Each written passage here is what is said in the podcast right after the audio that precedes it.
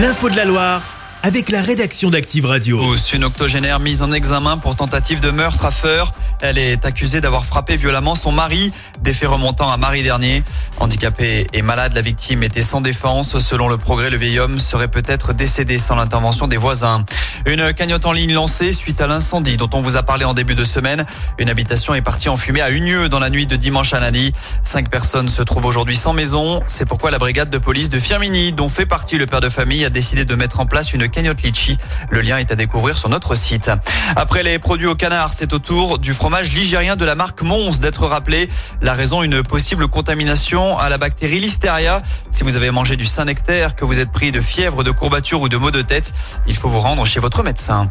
Laurent Wauquiez veut interdire les grèves dans les transports pendant les vacances scolaires. C'est en tout cas sa proposition. Il souhaite s'inspirer du modèle italien. L'annonce intervient alors que les contrôleurs ont débuté un mouvement de contestation hier soir.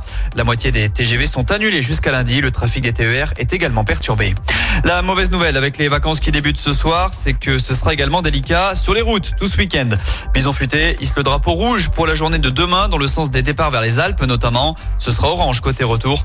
Toutes les prévisions du trafic sont à retrouver sur activeradio.com. On poursuit avec de la culture. La librairie De Citres débarque à Saint-Etienne. L'enseigne va s'installer à Centre 2 à la place laissée vacante par H&M fermée en décembre dernier.